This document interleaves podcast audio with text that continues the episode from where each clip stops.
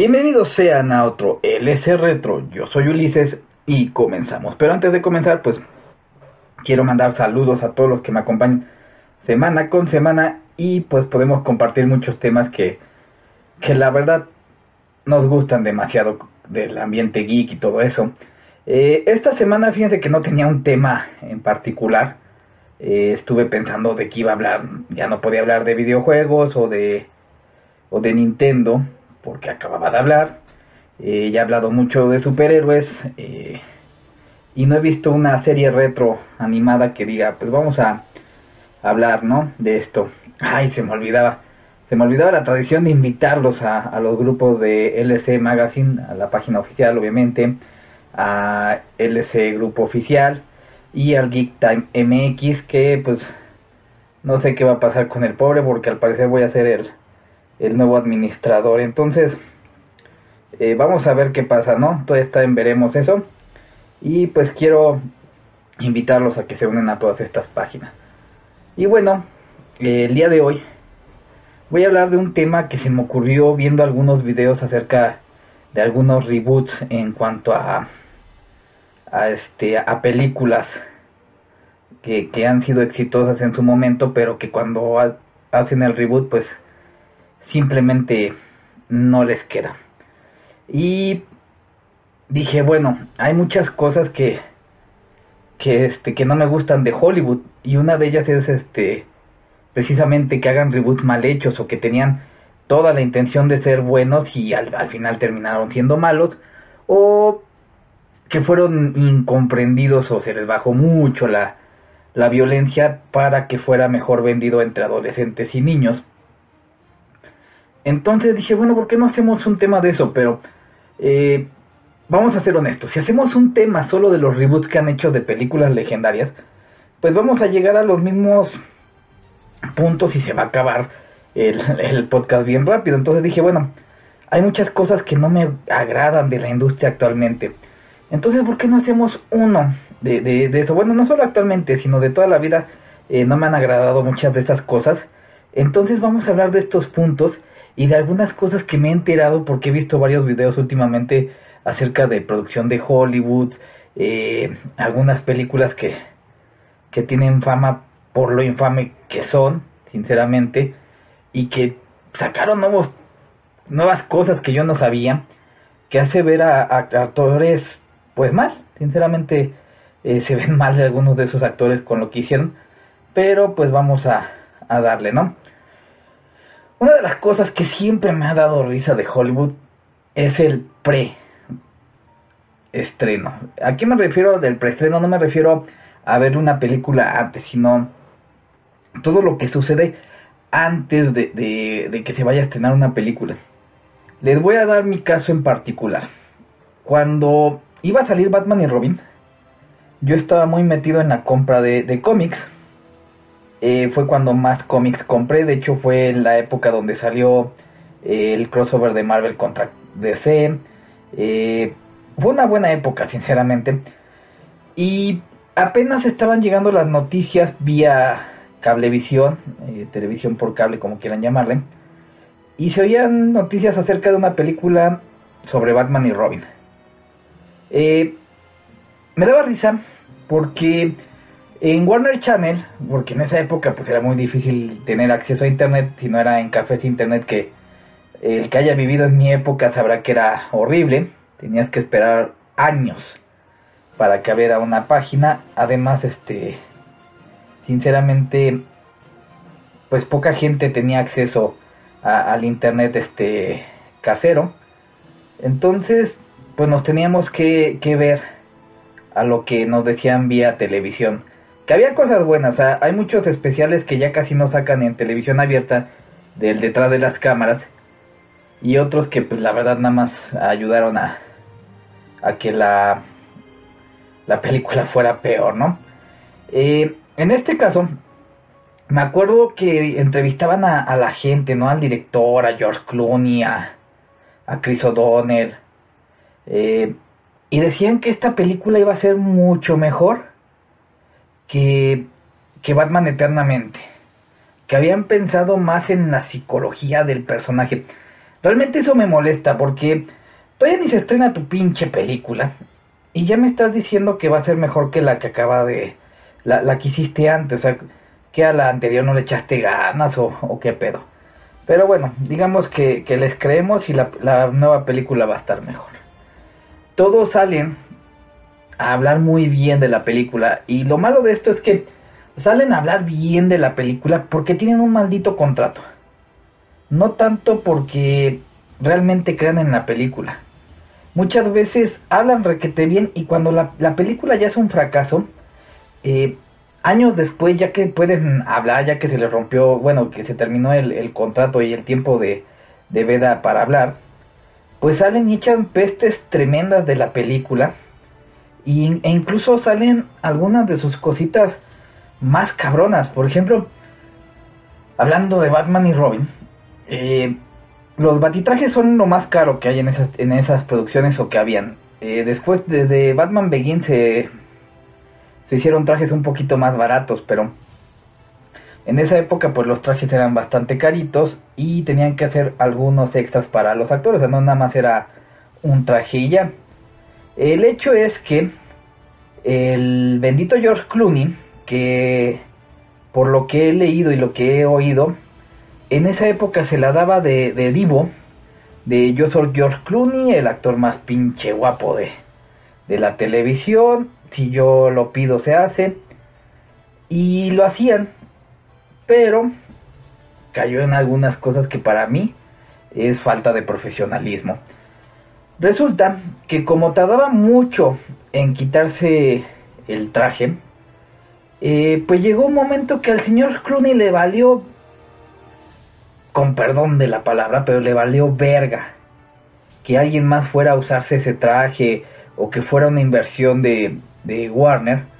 Él simplemente orinaba dentro de los trajes, o sea, eh, le valía más de que hubiera un, un doble que iba a tener que ponerse ese mismo traje eh, que olía a orines, que los mismos compañeros tenían que, eh, que sacar, que, que oler esa, esas cosas, pues la verdad era algo que sí se pasaba de, listo el, el, cabrón.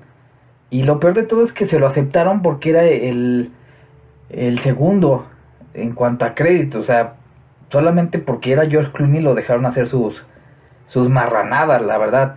Y es que es algo que, que Hollywood pues realmente tolera, ¿no? Mientras tú me des ganancia, puede ser un, un hijo de la chingada, algo así como lo que es Justin Bieber, ¿no? Que Justin Bieber realmente es una artistilla que, que nada más porque los millennials lo, lo apoyan, ya sé que el millennial no es el, el término correcto para la gente de esta generación, pero pues ya se quedó como, como el estándar, ¿no? Y, y se te hace mal, ¿no? O sea, realmente que sean unos hipócritas, que que todo el tiempo estén hablando bien de la película. Yo sé que es bajo contrato, pero muchas veces pudiste haber dicho, no, no la hago. Y realmente te colgaste porque o estaban de moda o porque querías demostrar, ¿no? Que, que, que podías hacer un, una película de ese tipo y pues no, realmente eh, pues no valía la pena. El problema de una película, que es otra de las cosas que Hollywood hace mucho, es que si una película no es un éxito y que era algo que tenía que haber sido un hitazo, pues regularmente eh, ponen en la congeladora a, los, a los actores que estuvieron eh, entrometidos, o sea, ni siquiera, bueno, a los actores y a los directores, o sea, ni siquiera se ponen a ver los otros estudios si fue por culpa de los, ¿cómo se llaman? De los directivos o qué, como lo que pasó en Justice League, que en Justice League parecía equipo de fútbol mexicano. El director ya no tenía tanto este control creativo y tuvieron que eh, hacerle caso más a un ejecutivo que quería un estilo más eh, parecido a lo que era la competencia y pues el resultado fue el que se dio. Y muchas veces son estos, estos actores, estos directores quienes no, eh, ¿cómo les diré? Quienes pagan los, los platos rotos. Eh, por ejemplo, Chris O'Donnell, Alicia Silverstone, después de Batman y Robin, eh, ya no sacaron nada. Sí me vas a decir, Chris O'Donnell salió en, Pánico Vertical o algo así con Stallone. Pero esa película ya estaba a mitad de, de, filmación y ya después de eso eh, salían puros proyectos X, un sujeto que pues a lo mejor no era el mejor actor, pero sí tenía talento. Eh, la misma Alicia Silverstone pues casi casi desapareció de, la escena pública después de, de, Batman y Robin. Y un caso así pero medio gacho de, de que desaparecieron a un director eh, fue el, el, caso de el director que hizo la nueva de Robocop, que realmente no me acuerdo su nombre, es brasileño. Era un director que había hecho una película bastante intensa y que sinceramente eh, tenía potencial, o sea, tenía el estilo indicado para hacer un remake de Robocop, pero debido a que fue un fracaso comercial y fue un fracaso en, en todo sentido, pues lo pusieron en la congeladora. Lo malo de esto es que realmente el pobre sujeto no tuvo la culpa de, de cómo salió Robocop.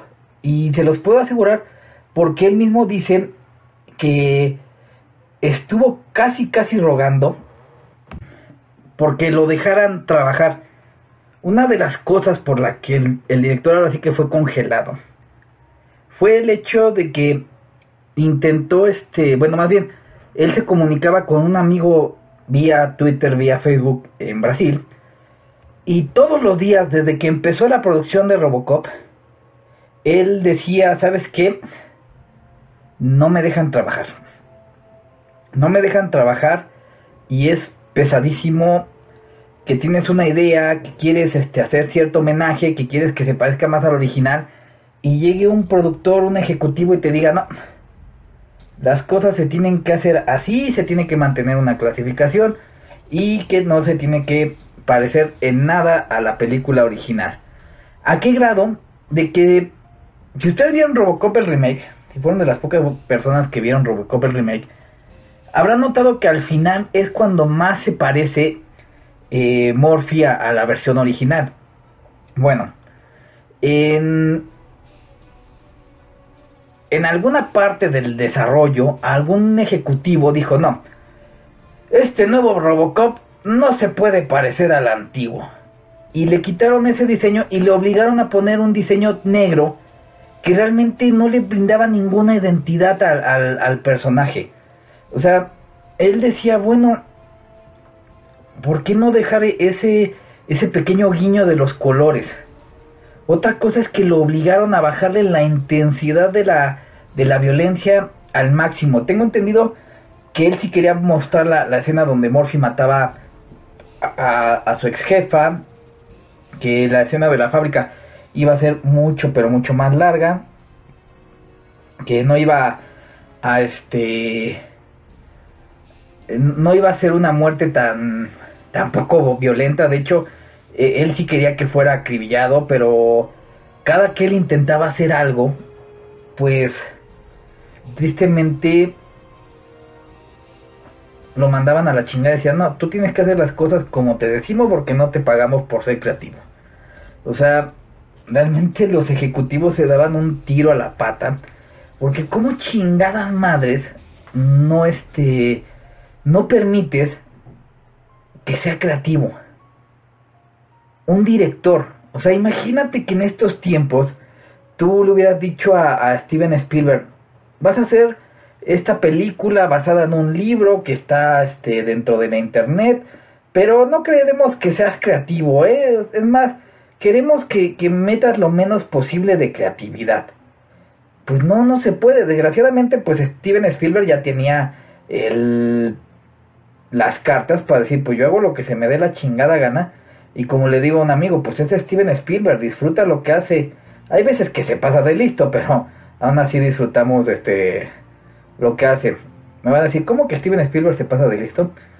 Eh, ¿se, acuerdan de la escena de Jurassic Park? O sea, yo cuando me di cuenta de eso dije, ay cabrón, pero pues tienen razón. ¿Se acuerdan cuando sale el tiranosaurio?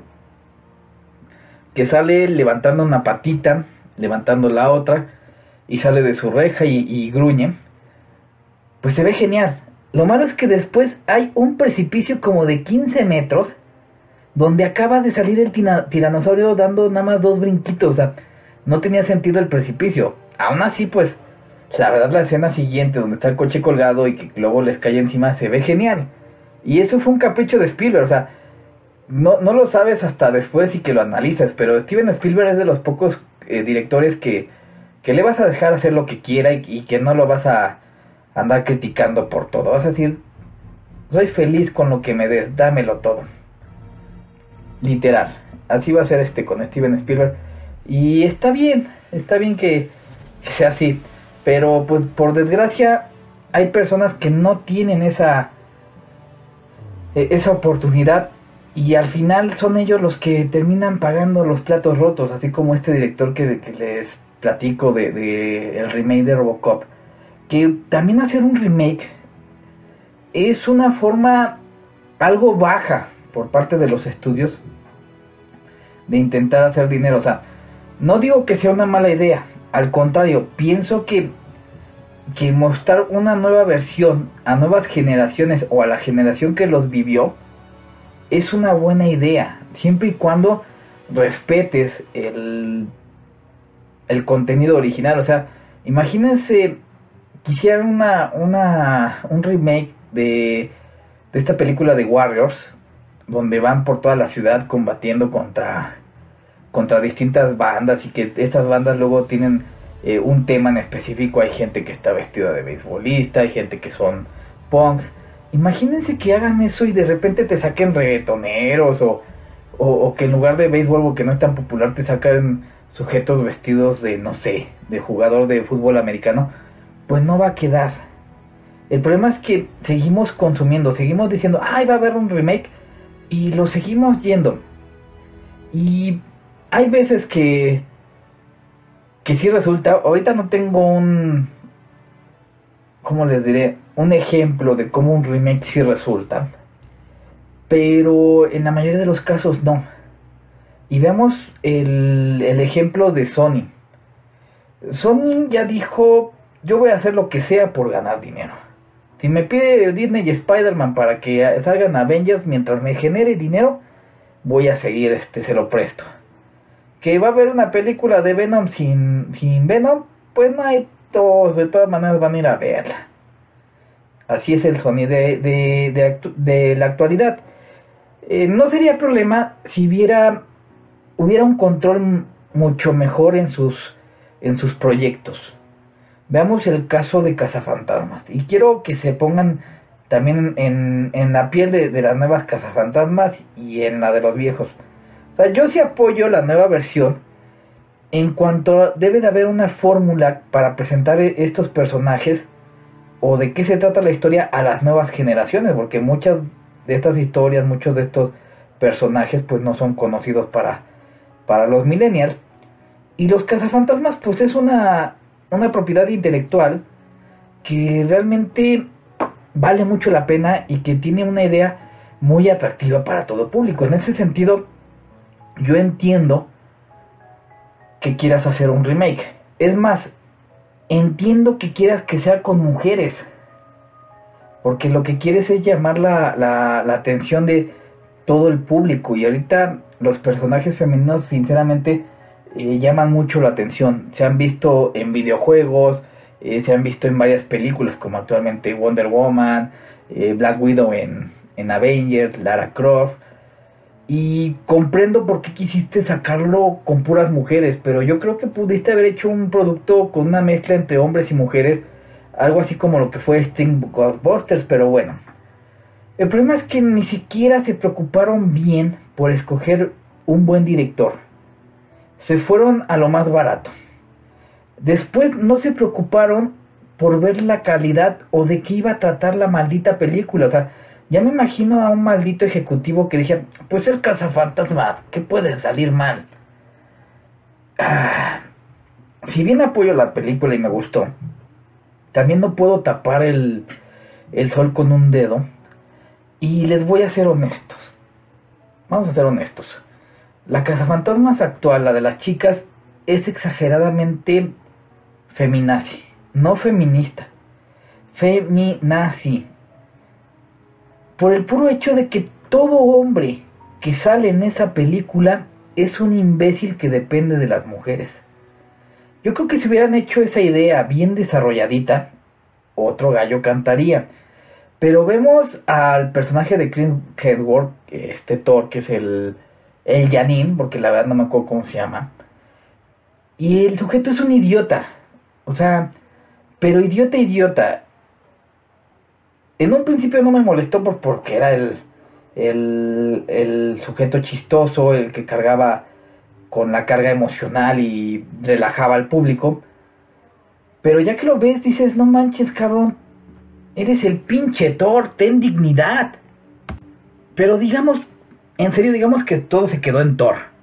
Que el único idiota que sale ahí es Thor. Pues vamos a notar que no es cierto. Que también el villano, eh, por el puro hecho de ser hombre, es un imbécil. Pero un verdadero imbécil, su plan es estúpido, cada que sale se ve mal, el alcalde se ve como un soquete. Eh, no sé si quisieron hacer un homenaje donde el alcalde en las versiones originales era una persona muy indecisa en cuanto a los cazafantasmas, pero hay una gran diferencia entre ser una persona indecisa a ser un completo idiota. O sea, si ustedes ven eh, la nueva cazafantasmas y ven el al alcalde no puede vivir sin su secretaria. Y ok, yo entiendo, yo entiendo que quieras hacer este e, eso de demostrar a la mujer como, como un ser más fuerte.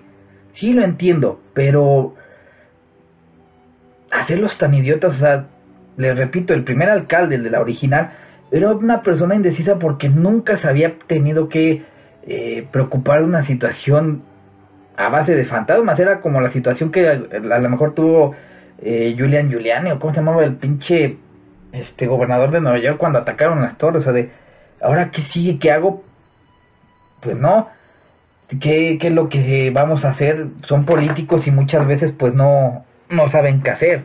Así se retrataba al, al, al gobernador, de, bueno, al alcalde de Nueva York en, en las originales de los cazafantasmas. Aquí simplemente pusieron a un sujeto que, que fueran idiota. Igual los policías hombres. En serio, no hay que seguir moditas, no hay que ir por un este, eh, ¿cómo se llama? Eh, ay, se me fue el nombre. Bueno, no hay que atacar a un género para vender las películas. O sea, tampoco voy a sacar una película de los cazafantasmas como hombres y voy a atacar a las mujeres. No, tienes que hacer una película para todo mundo, no seas cabrón. En serio que se pasaron de listos con, eh, con los cazafantasmas. Pero bueno, al final Sony tuvo que admitir que, que la regó. Tenían planes de una secuela. De hecho, si ustedes ven la, las fantasmas hasta el final, pues tenían una escena post crédito donde hablaban de Gosser, eh, lo que significaba que iba a haber una, una secuela. Y es una lástima, creo que era una, una franquicia que si hubieran echado tantitas ganas, se hubiera salvado, pero pues por desgracia ni ganas ni nada y solo fue una, una película que sacaron, pues sinceramente para sacar dinero rápido. Y eso es lo que no me gusta de, de Hollywood. Porque creen que porque algo va a ser, ya es popular, que tiene a su fandom, pues va a generar dinero, pero muchas veces el fandom no es idiota. Y lo podemos ver en otro caso que la verdad me cae re gordo, que es la adaptación de series de anime o manga. Ay, aquí vamos a hablar de muchas, pero muchas cosas que han hecho mal. Inclusive empresas que, se han dedicado a hacer cosas bien con proyectos que, en los que nadie creía. Por ejemplo, Netflix, una empresa que ha agarrado proyectos que nadie quiso o que nadie le ha dado la oportunidad y que cuando lo sacan, ¡pum! Un éxito, pero que a veces se ha equivocado. ¿Por qué? Porque allá en Estados Unidos hay un término que se llama whitewashing, creo que, le dicen, que es el hecho de tratar de hacer más americano un producto. Algo así como como si quisieran hacer Mario Bros, pero que Mario Bros fuera un estadounidense toma cerveza que va a salvar el, el mundo con una metralleta. Pues no queda, ¿verdad? Bueno, el problema es que sí lo han intentado hacer en varias cosas. Vamos a agarrar dos ejemplos eh, para esto. Y que no, no solo es Hollywood, también voy a ser honesto, también Japón ha hecho sus porquerías con, con licencias de anime y, manga, como es el caso de El ataque de los titanes, que incluso los fans más acérrimos no pueden eh, decir que esa película estuvo buena. Y eso que hubo gente que la trató de defender, pero ya después dijo, no, sabes que admito que no, admito que, que fue una porquería. Pero bueno, uno de estos casos, y ya sé que no es Hollywood, pero sí es parte de la empresa de creación de contenido Netflix con su Death Note. Yo les voy a ser honestos, no soy tan fan de, del manga de Death Note, pero, pero, pero, debo admitir que sí he visto varios episodios, sí sé de qué tratan, sé que el personaje es un tanto lejos de la realidad, o sea, es un sujeto bastante joven que no se sorprende con nada, se cree el, el güey que lo sabe todo, que, que va a, a, dar justicia, pero una justicia verdadera, sin, eh, ¿cómo les diré? Sin la intervención de, de otros, y que es una justicia divina, porque es lo que le da la, la Death Note. En la versión de Netflix era un sujeto asustadizo, era un sujeto que no sabía qué diablos hacer con la Death Note. Y a pesar de eso, creo que es una versión más acertada de lo que pasaría si tú te encontraras con una libreta que hace eso o con el con el ángel de la muerte. O sea, si tú te encuentras a un Ryuk dices, ay güey, el guasón. O qué es esto, te espanta. O sea, en ese sentido sí apoyo que haya tenido esa reacción. O sea, tampoco lo critico nada más por criticar. Pero el problema es cómo terminó la serie. Cómo agarraron los personajes, agarraron pequeños conceptos de lo que era el personaje en realidad y lo que hicieron hacer más americano. Cosa que no quedó. Eh, ¿Por qué agarré la de Netflix? Porque tenía que prepararlos para lo que viene. Ay, Dragon Ball Evolution. Ay, Dios. Ay, Dios. ¿Cómo podemos empezar a hablar de esta porquería? Los fans de Dragon Ball yo creo que son de los fans más necios que existen. O sea, no quieren dejar morir su, su anime. Ni su manga. O sea, los entiendo. Los entiendo. Es difícil dejar morir algo así. Y más porque muchos de ellos crecimos con, con Dragon Ball. Pero aún con eso, ni el fan más este eh, más de hueso colorado o más rata, como le quieras decir, va a poder defender Dragon Ball Evolution. Yo recuerdo cuando empezaron a, anunciarla, eh, la anunciaban con bombo y platillo de que iba a ser una traslación casi perfecta de lo que fue el anime al cine. Y la gente realmente se emocionaba, decía, va a haber una película de Goku con personajes reales. Lo malo es que en cuanto empezamos a oír algunas de las noticias relacionadas con la película, sabíamos que todo se iba a ir a la chingada. O sea, si en Netflix la regaron con lo que fue Dead Note, siquiera podríamos decir que, que ellos dijeron, bueno, vamos a agarrar este concepto y lo vamos a hacer más a lo que creíamos que iba, que, es el, el, concepto original. O sea, en ese lado eh, sí, lo, sí lo podemos eh, reconocer, que no le salió fue otra cosa. Pero con Dragon Ball, hijo de su madre, se pasaron de listos. O sea, según iba a ser una traslación perfecta de lo que era el anime, y de repente oyes cosas que realmente serían pecado deberían ser pecado eh, simplemente que lo, hayan este eh, realizado, pero cosas como no va a salir Krillin, Picoro no va a tener antenitas, de hecho Picoro no va a estar sola, no va a estar solo, va a salir el personaje de Mai, que el personaje de Mai no era leal a, Lord Picoro, era leal al personaje de Pilaf. Eh, agarraron a un artista que no dudo que sea bueno allá en, China o en Japón, para hacer el maestro Roshi. Pero ¿qué creen? No se parecía en nada, Inclusive ni siquiera lo raparon. O sea, hoy en día con los efectos especiales ni siquiera tienes que raparlo. Puedes ponerle una peluca sin pelo y ponerle un buen maquillista y ¡pum! Está pelón. Un pelón con pinches lentes hubiera hecho un mejor trabajo. No tiene nada de maestro Roshi. Pero bueno. Vamos a decir que hay que darles libertad creativa en cuanto a personajes. Que no vas a encontrar en el mundo un, actor, porque si hay personas que se parecen a, los personajes, que sea igual a un personaje de anime. Y menos un, un, un, anime con cosas tan marcadas como el cabello, como el Dragon Ball. O cosas como tres ojos, un sujeto chaparro y gordo como Yarijirobe va a ser muy difícil. Bueno, vamos a perdonarle, vamos a decirles que le perdonamos la maldita, este, el maldito casting.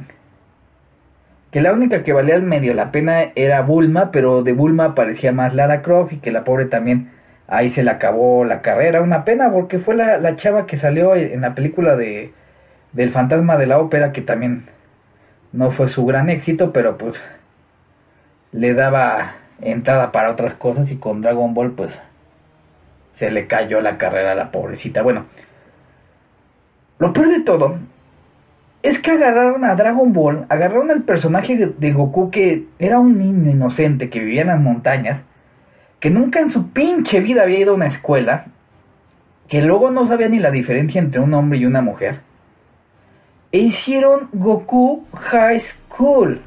O sea, no putas pinches mames. Agarraron conceptos que ya estamos hasta la madre de películas de Disney y se los pusieron a Goku. Un chavo que vive con su abuelito entrenando y que nadie lo entiende, que no tiene amigos y que está enamorado de la mujer más hermosa de la escuela. Y esta resulta que va a ser la compañera de esta gran aventura. ¿Dónde lo hemos visto antes? como en otras 100 películas. ¿En serio?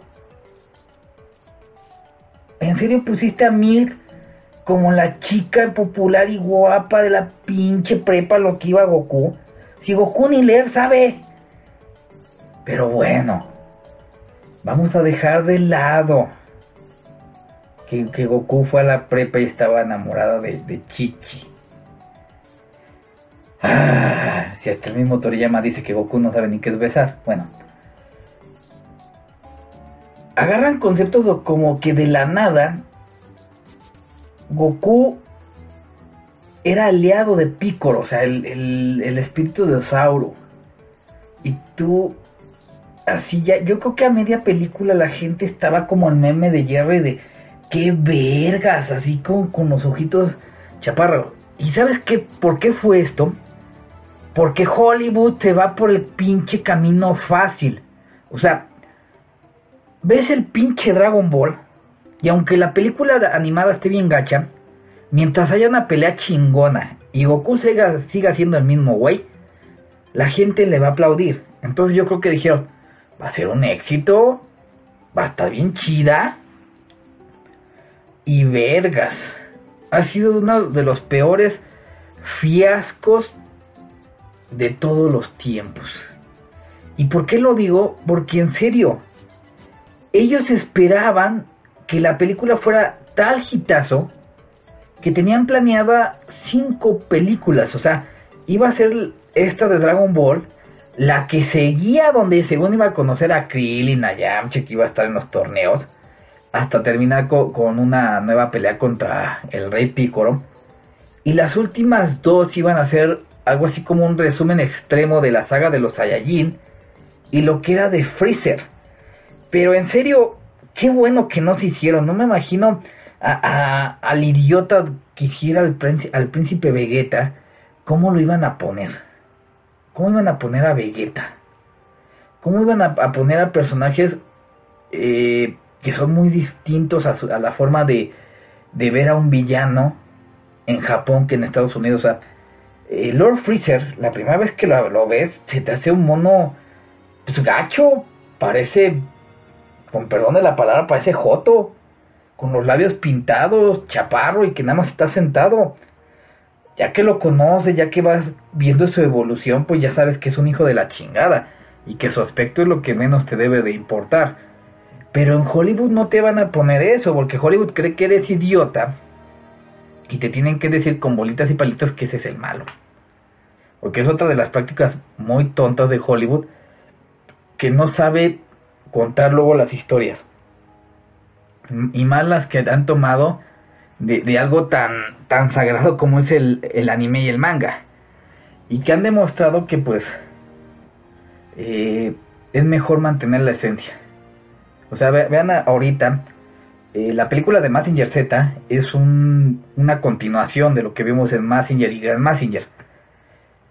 No quisieron inventar el hilo negro, no es nada que no sea fiel a la, a la historia original de Nagai eso de que salen mujeres en, eh, enseñando nalgas y chichis, entérate. Nagaya hace eso desde mucho antes de que siquiera saliera Massinger Z en la tele. Pero bueno, ¿a qué me refiero con esto? Que también Japón la riega, ¿no? Porque vimos la, la película de, de los caballeros del zodiaco, esta con CGI, y ahí sí quisieron hacer un producto más enfocado al, al mercado americano, o sea, si tú ves el, producto original que es Senseiya, eh, y luego lo ves con, con la película esta de la batalla del santuario, lo hicieron bien chafa, o sea, simplemente un malo que es malo porque sí. Y de repente los chicos elegidos, algunos chistes, jajaja, jijiji, y una pelea mamalona con unos efectos, inclusive, ay, esto sí es de pena ajena, pero bueno, un número musical con máscara de la muerte. Híjole. Como que no. No, no queda. Bueno, ya. Eh, bueno, este. Pero los. Los de manga y anime no es lo único que han echado a perder este Hollywood, no. Vámonos a los videojuegos. De los videojuegos es un poquito mejor a lo que es el, manga y el anime como adaptación. Y me estoy mordiendo la lengua al decir poquito. Porque realmente es casi nada. Vamos a comenzar con la primera película basada en un videojuego. Y nos referimos a Super Mario Bros. Hollywood de nuevo, bueno, los que hicieron la adaptación, de nuevo agarraron un concepto y no prestaron atención a nada de lo que lo hicieron grande. Agarraron a dos personajes que medio se parecían, porque es en serio, o sea, Bob Hopkins cuando llegó al estudio de Super Mario y vio el set, vio la, eh, la historia, decía, bueno, esto no se parece nada a lo que me platicaron mis nietos, porque eh, cabe la, la ironía que él no quería hacer esta película, que lo convencieron sus nietos y le platicaron, le mostraron el juego y cuando vio el escenario, el guion, dice, no, no, no se parecía nada. Eh, los que hicieron el guion, pues realmente no solo no vieron el juego, o sea, tampoco se enfocaron al público que, que tenían que haber hecho. O sea, cuando yo veo Mario Bros, veo a un sujeto brincando tratando de salvar a una princesa que va a usar power-ups. No me imagino un sujeto bailando con una negra mientras ésta le restriega las tetas en la cara. Ahora entienden cuál es la diferencia. Uno habría dicho, si Hollywood echó a perder a Mario Bros, ¿por qué dejarlos hacer más cosas? Y es que el problema con los videojuegos, y que es una diferencia con el manga y el anime, es que los videojuegos tienen varios géneros, igual que, que Hollywood, y muchos de estos géneros ya han sido probados en el mismo Hollywood y han sido exitosos. Uno de ellos es el caso del género de los zombies. Y no me van a decir que no ha sido exitoso en, en varios aspectos. El problema viene cuando no respetas el juego. Tenemos la genial La Noche de los Muertos Vivientes de George Romero.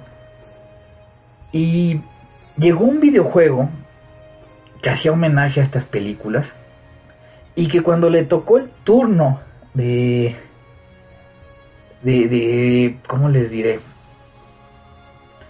de estar en Hollywood, uno esperaría algo muy similar a lo que nos dio eh, George Romero.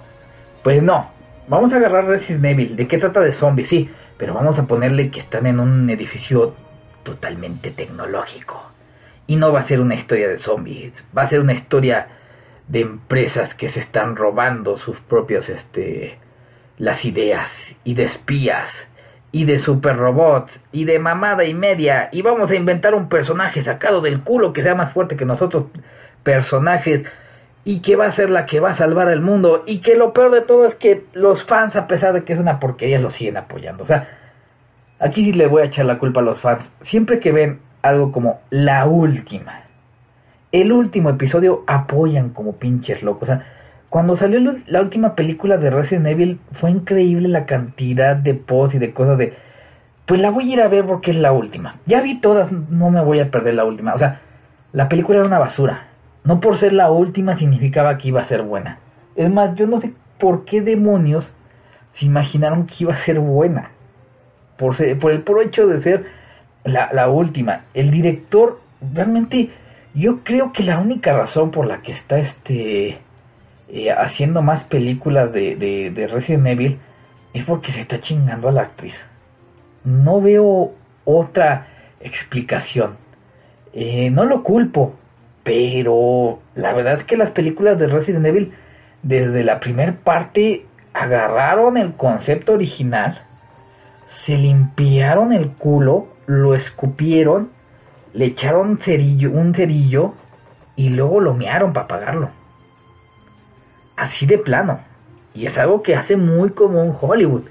Y lo peor de todo es que siguen intentándolo de manera patética. O sea, cuando Silent Hill y la primera de Mortal Kombat es lo mejor del género de, de películas basadas en videojuegos, como que tenemos problemitas. El, lo peor de todo es que dejan a un idiota como V-Wall, por ejemplo, hacer películas. O sea, otra cosa es que Hollywood no detiene a los idiotas. V-Wall hizo House of the Dead 1 y 2. ¿Y sabes qué es House of the Dead?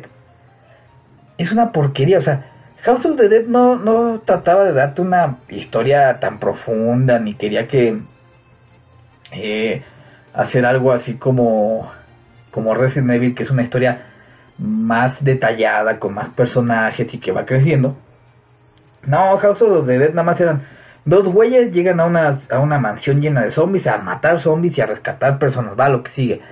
Y sí fue creciendo, o sea, también voy a admitir que fue creciendo el concepto del videojuego. Pero no al grado de Resident Evil, siendo honestos. Pero este cabrón hizo lo peor, o sea, hizo una chingadera que ni se parece al, al juego. Llegan a una pinche isla y la intención de este güey, porque no es película de, de, de V-Wall si no salen tetas al aire. Su única pinche intención, yo creo que es igual, cogerse a alguna de las viejas que están eh, bien buenas, que salen en su película, y que salgan en, enseñando tetas. Es su única motivación. Este cabrón tendría que haber sido director de películas porno. Pero no, por alguna razón lo dejaron hacer películas. Y lo peor de todo es que el sujeto sabe que son basura y, y se queja. Se queja de que digamos que sus pinches películas son basura. Ahorita ya no ha hecho, gracias a Dios, pero le dio a la madre Alone in the Dark, a una serie que no me acuerdo, Bloody Rain creo que se llama, la, la del que es una vampira, la, la protagonista. Eh, quería sacar una película de, Parasite y que gracias a Dios ya no pudo. Pero realmente Hollywood, ay, qué mal han hecho con, con las películas de, basadas en, en videojuegos. Y lo peor, que agarran la misma primicia que con los de anime. Oh, tenemos Street Fighter. Este videojuego que ha sido la hostia. Este videojuego que todo mundo conoce y que todo mundo está hablando de él. Vamos a hacerle una película. Pero como no queremos agarrar su historia original, vamos a poner que el chinguetas es el americano. Este guile con ese peinadito de Duke Nukem, papá, es el mero, mero bueno. ¿Y qué creen? En esta película se gastó más de la mitad del presupuesto en agarrar a, para pagar al, yo, a Jean-Claude Van Damme por la interpretación. O sea, el cabrón ahorita dice que no tiene dinero y que la chingada y que pobrecito de él, que no lo contratan. Pero cuando le pagaron 25 millones de dólares por hacer Street Fighter no andaba quejándose, ¿no? Y cuando se estaba chingando a Kyle de Minogue durante las grabaciones tampoco dijo nada, ¿verdad, güey? O sea, nada. Ahorita que nadie lo contrata, ay, no tengo dinero, yo, era el, el mero mero. Nah, sáquese, cabrón. Órale.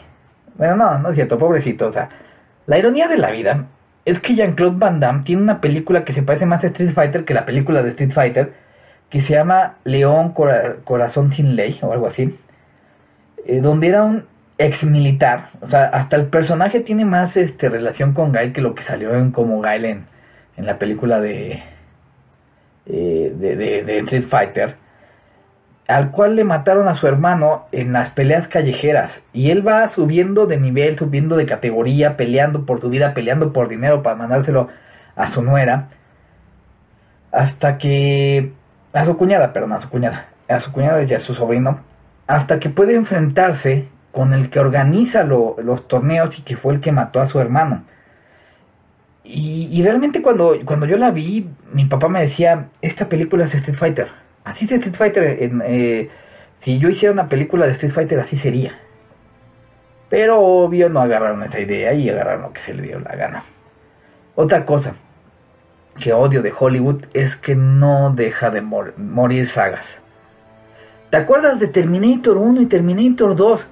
Que son clásicos del cine. Son películas que no puedes criticar porque realmente serás un idiota al criticar que hicieron grande al director, que hicieron grandes a los efectos especiales, una obra de arte de, la ciencia ficción.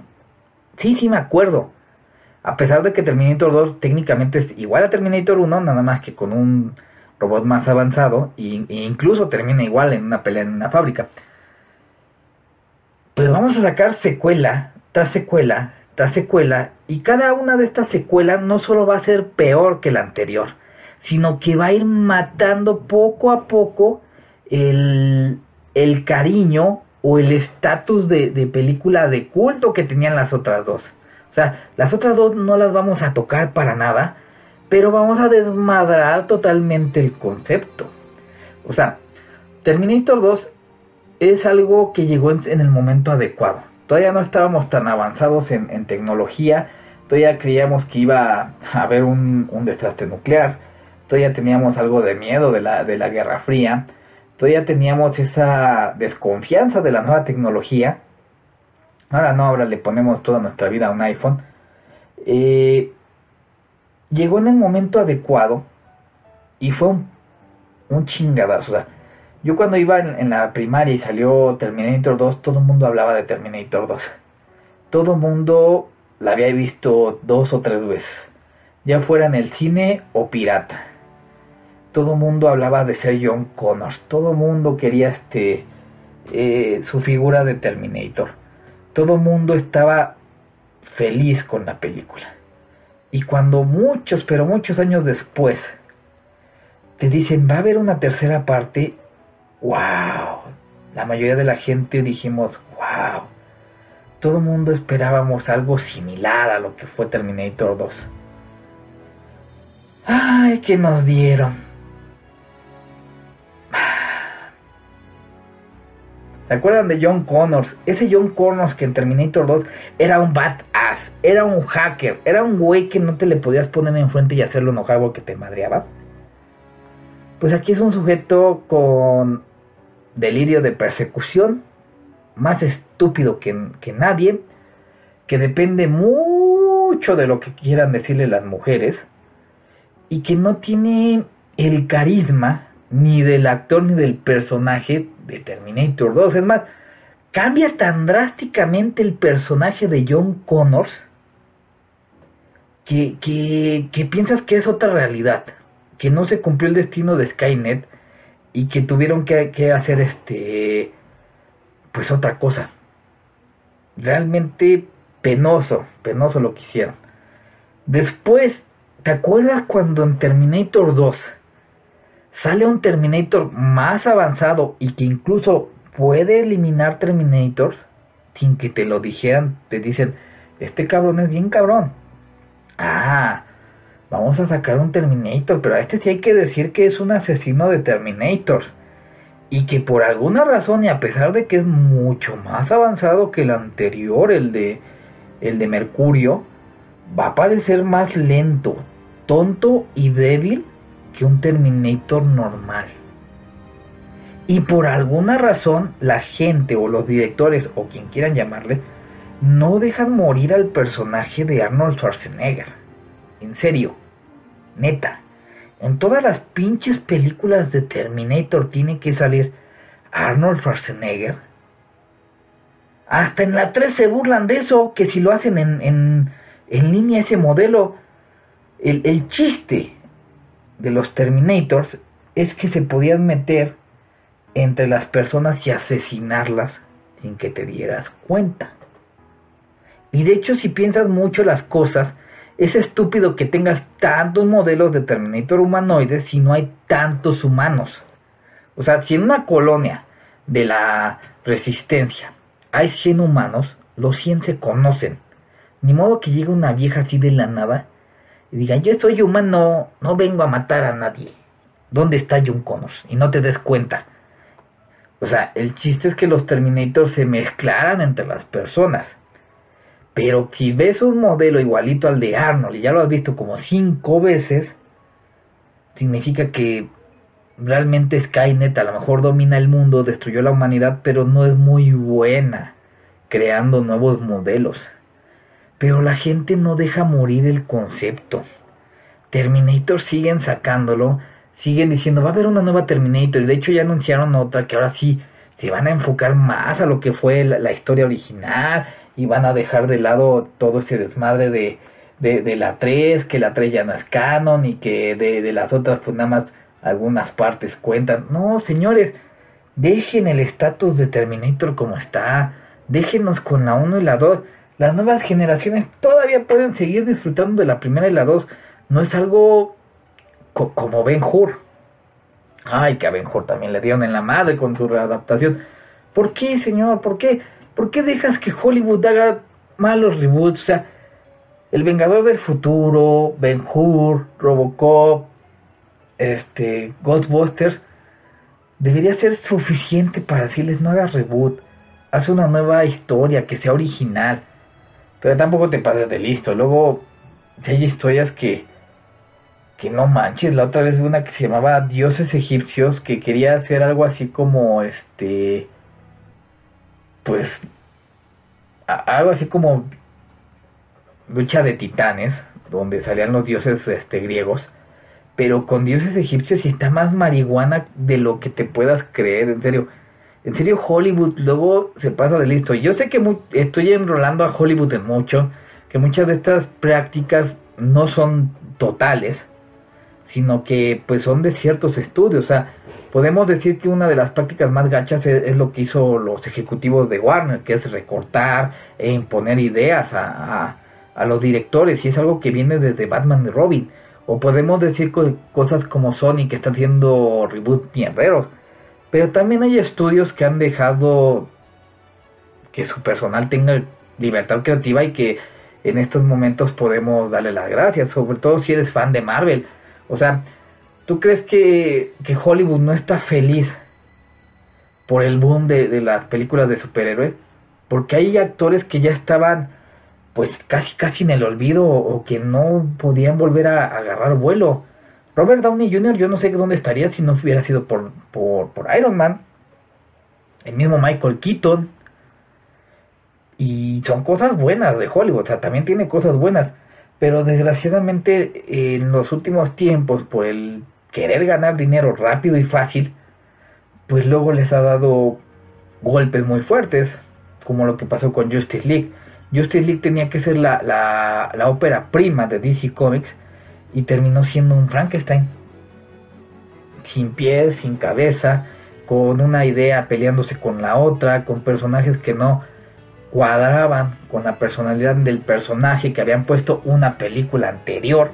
Entonces, pues esto es lo que pasa cuando eh, los estudios que engloban todo Hollywood, pues hace lo que se les pega la gana y no le dan libertad creativa a los, a los productores, a los escritores o, al más importante que es el director.